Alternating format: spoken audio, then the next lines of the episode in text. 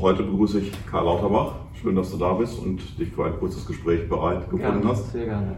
Karl Lauterbach ist, glaube ich, jemand, den muss man nicht vorstellen. Er ist Wahlkreisabgeordneter aus äh, Mülheim und Leverkusen, äh, kandidiert auch wieder und ich bin sicher, dass er auch wieder direkt gewählt wird. Aber heute habe ich ihn hier als den Experten für Gesundheitspolitik und auch für die Corona-Pandemie. Karl, erste Frage. Immer mehr wird jetzt über die Delta-Variante geredet. Was ist an der anders? Ist die aggressiver? Delta-Variante ist deutlich aggressiver. Das hat eigentlich auch so Experten überrascht. Die also Alpha-Variante, also diese britische Variante, war ja schon sehr ansteckend. Das also war überraschend. Aber die Delta-Variante ist also äh, nochmal deutlich ansteckender. Und über den Daumen gepeilt äh, kann man sagen, also ungefähr zweieinhalb Mal so ansteckend, also äh, auf die Strecke betrachtet. Also das macht sehr viel aus. Mhm. Ähm, somit ist die also äh, Delta-Variante für Spezialisten überraschend ansteckend und wir wissen auch nicht ganz genau, wie wir damit umgehen werden. Das einzig Gute ist, sie kommt zu einem Zeitpunkt, wo in Europa zumindest schon viele Menschen also geimpft sind, auch in Amerika, aber wird auch an uns nicht spurlos vorbeigehen. Mhm. Thema Impffortschritt. Also du bist schon zuversichtlich, dass es mit dem Impftempo weitergeht und es vielleicht sogar noch erhöht werden kann, weil am Schluss ist Impfen das A und O. Genau, Impfen ist das A und O. Wir werden in ein paar Jahren eigentlich zwei Gruppen von Menschen haben. Diejenigen, die gegen Covid geimpft worden sind und diejenigen, die Covid gehabt haben. Weil tatsächlich die also Idee, dass man es also nicht bekommt, obwohl man nicht geimpft ist, weil viele andere sich haben impfen lassen das wird nicht aufgehen. Dafür sind diese neueren Varianten, einschließlich der Delta-Variante, zu ansteckend. Das ist leider auch nicht das Ende der Fahnenstange. Es wird noch, leider, muss man sagen, noch mehr kommen. Mhm. Im Labor kann man zeigen, dass, dass auch noch ansteckende Varianten entstehen. Somit also müssen wir halt in, also ins Volumen gehen. Wir müssen die Menschen erreichen, dass sie sich impfen lassen. Und glaubst du, dass das, was die Bundeskanzlerin auch im Bundestag immer wiederholt hat, dass man jedem Deutschen und jeder Deutschen und jeder Bundesbürgerin, jedem Bundesbürger, jedem, der bei uns lebt, ein Impfangebot machen kann, wenn er oder sie sich impfen lassen will, bis Ende September? Ich glaube, dass es sogar bis Mitte September funktionieren wird, weil am Anfang werden wir ungefähr 80 Prozent der Erwachsenen haben, die impfbereit sind. Die restlichen 20 Prozent, das wird schwerer werden, die müssen wir später erreichen. Die sind nicht so schwer sind nicht so leicht zu erreichen. Somit also das Angebot für die also Impfbereiten, äh, das wird bis Mitte, also September wird das verfügbar sein.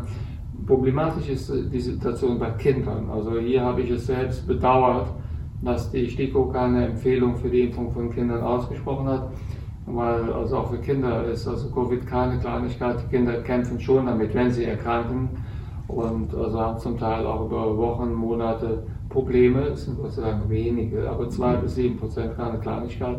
Und daher hätte ich mir da eine Empfehlung gewünscht, wie das in anderen Ländern auch passiert. Äh, aber was die Erwachsenen angeht, da ist also Angela Merkels äh, Ankündigung im Großen und Ganzen richtig.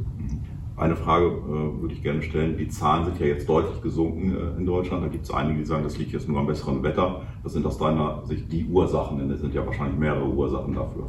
Nein, nein, wir haben drei, vier Ursachen, äh, aber ich konzentriere mich mal auf drei. Tatsächlich, das Wetter macht einen riesen, also macht einen riesen Unterschied.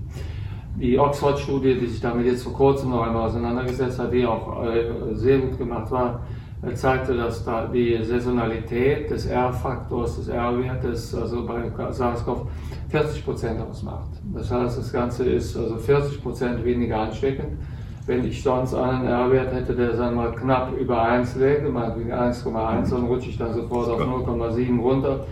Und somit schrumpft das dann wie ein Soufflé zusammen. Das ist also bedeutsam. Der zweite Faktor ist, die Impfungen spielen eine große Rolle. Und mit der Alpha-Variante, die wir jetzt in Deutschland schwerpunktmäßig haben, also stecken sich auch schon so sehr viel weniger Menschen an, die nur eine Impfung haben. Mhm. Bei der Delta-Variante ist es nicht so. Da also muss ich beide Impfungen haben, aber bei der Alpha-Variante, also das, was wir hier zu 80 Prozent und mehr noch haben, da ist tatsächlich die erste Impfung schon sehr hilfreich gewesen. Die hatten ja jetzt viele bekommen. Und also ein also dritter Faktor, der also auch von Bedeutung ist, diese also Schnelltests, die wir machen, die sind sehr wichtig. Die fischen die also ähm, Superspreader, die den größten Teil des exponentiellen Wachstums erklären. 80 Prozent des exponentiellen Wachstums wird durch Superspreader also erklärt. Die, also die werden rausgefischt durch die Schnelltests. Die Schnelltests mhm. haben daher auch sehr viel gewirkt. Somit haben wir viel richtig gemacht. Das Wetter ist gekommen, das war also sehr hilfreich. Wir haben geimpft, sehr schnell geimpft und wir haben sehr viele Tests gemacht, viel mehr als andere europäische Länder. Und das trägt wesentlich mit dazu bei, dass unsere Fallzahlen so niedrig sind. Schlussfrage, wie guckst du in die Zukunft, in die nächsten Monate? Bist du eher zuversichtlich oder bleibst du vorsichtig? Ich hatte ja also schon im Januar also einen sogenannten Super Sommer angekündigt. Der Tweet ist noch immer angeheftet auf meinem Twitter-Account und äh, freut sich großer Beliebtheit, weil der Super Sommer, da bleibe ich dabei, der wird, der wird da sein. Wir schaffen das. Wir werden einen super Sommer haben. Wir werden zum einen haben, werden wir viel noch machen zur also Vorbereitung gegen die vierte Welle im Herbst und zum zweiten wir werden eine gute Zeit haben, die meisten zumindest nicht diejenigen, denen es nicht so gut geht, diejenigen, die erkrankt sind. Also, äh, und ich werde gleich nochmal eine, eine Studie auf Twitter stellen, wo es also nochmal um Long-Covid geht, das darf man nicht unterschätzen. Äh, so andere krank geworden, also im Rahmen der Pandemie. Denjenigen wird es nicht so gut sein, äh, gehen, aber sonst wird's, also wird es ein, Sommer, wird es ein sehr guter Sommer werden und im Herbst schauen wir dann weiter. Okay, also ein Ratschlag, nicht leichtsinnig zu werden, aber doch mit viel Zuversicht und Optimismus genau in den nächsten Monaten zu gucken. Genau Karl Lauterbach, schönen Dank für das Gespräch. Ich glaube, es war aufschlussreich wie immer. Besten Dank. Vielen Dank für die Einladung.